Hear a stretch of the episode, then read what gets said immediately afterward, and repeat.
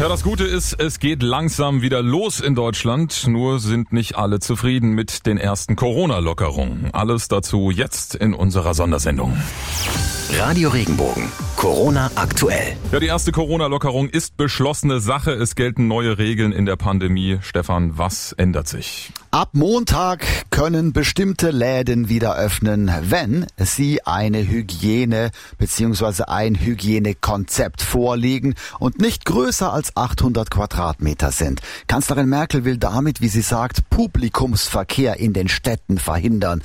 Dass da aber größere Läden jetzt zubleiben müssen, das versteht der Handelsverband Deutschland HDE gar nicht. Geschäftsführer Stefan Gent, der glaubt, dass man gerade in großen Geschäften gut Abstand halten könnte.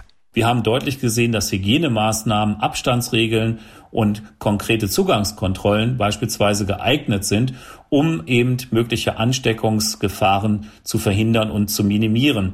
Deshalb sehen wir mit der Festlegung von 800 Quadratmetern zurzeit kein geeignetes Mittel. Vor allen Dingen führt es zu Wettbewerbsverzerrung und Ungleichheiten im Markt. Ja, unabhängig von der Fläche öffnen ja Auto- oder Fahrradhändler und Buchhandlungen. Friseurgeschäfte dürfen auch wieder aufmachen, allerdings erst ab dem 4. Mai und nur wenn es keine Warteschlangen gibt beim Friseur und alle eine Schutzausrüstung tragen, die einem da die Haare waschen und die Haare legen und schneiden, sagt Baden-Württembergs Ministerpräsident Kretschmann. Weil die Infektionsgefahr hier besonders groß ist, legen wir an Friseure, deren Arbeit ja mit körperlicher Nähe verbunden ist, ganz besondere Hygieneauflagen an. Damit diese hohen Hygienestandards auch wirklich erfüllt werden können, können solche Dienstleister frühestens ab 4. Mai wieder öffnen. Auch die Schulen gehen dann ab dem 4. Mai, also Montag in einer Woche. Nee, das ist nicht Montag, glaube ich. Bin ich jetzt. Ah, ist egal, nehmen wir uns einfach mal den 4. Mai im Kopf. Äh, schrittweise an den Start. Es beginnen die Abschlussklassen. Heinz äh, Peter Meidinger, das ist der Präsident vom Deutschen Lehrerverband, der ist jetzt erstmal froh, dass dieser Plan steht, hat aber trotzdem Bedenken.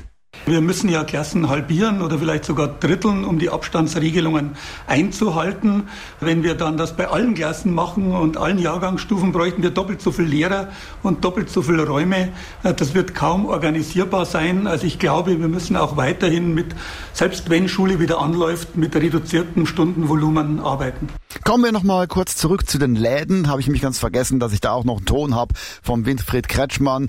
Wir sind ja schon etwa etwas in der Diskussion darüber, warum gerade jetzt Läden aufmachen, die bis 800 Quadratmeter groß sind, größere nicht. Kretschmann sagt, wir müssen halt irgendwo eine Grenze ziehen. Diese Festlegungen erscheinen sicher einigen von Ihnen ungerecht, vor allem wenn Sie auch selber betroffen sind. Aber bei einem schrittweisen Vorgehen kommen wir leider nicht darum, uns an bestimmte Grenzen zu halten und sie festzulegen, auch wenn das nachher natürlich nicht immer ganz logisch und widerspruchsfrei erfolgen kann. Kommen wir zu den Kneipen und Restaurants. Hier bleibt's dabei, nur außer Hausverkauf ist möglich. Ja, und die Biergärten und die Kaffeeterrassen, die müssen auch leer bleiben. Der Gaststättenverband, der fordert deshalb jetzt ein weiteres Rettungspaket.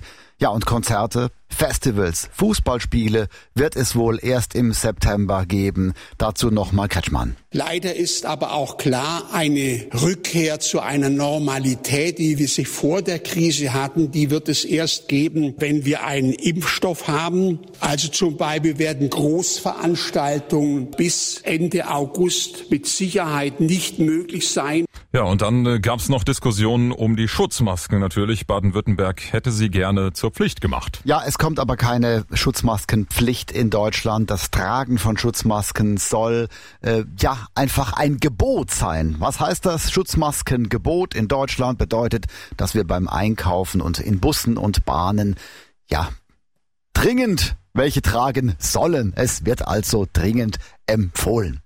Ja, noch weitere Facts zu Corona ganz kurz zusammengefasst. Aus New York gibt es erste Anzeichen für eine Trendwende. Die Zahl der Corona-Patienten geht da zurück, heißt es. Der Enthüllungsjournalist Günther Wallraff, der will, dass wir uns, und zwar nicht per Handschlag, vom Händeschütteln verabschieden, und zwar für immer auch nach der Pandemie. Und? Ja, der US-Rocksänger und Songwriter John Bon Jovi, von dem habt ihr eventuell schon mal gehört, der hat einen Song über die Coronavirus-Krise Ja, genau. Also Bon Jovi zu guter Letzt will nächste Woche einen Song bei einem Benefiz Konzert vorstellen, bei dem es um Corona geht. Das hat er der Howard Stern Radio Show mitgeteilt. Yeah, I wrote a new song, um, you know, in, for this because of this pandemic uh, that I'm going to add to the record. Now that that's delayed, and it's called "Do What You Can." And I wrote a song about the situation that we're in, so I'm going to perform that in its entirety for the first time ever. So, do what you can heißt der neue Song. I'm looking forward to it. Radio Regenbogen. Corona aktuell. Wenn dir der Podcast gefallen hat, bewerte ihn bitte auf iTunes und schreib vielleicht einen Kommentar. Das hilft uns sichtbarer zu sein und den Podcast bekannter zu machen. Dankeschön.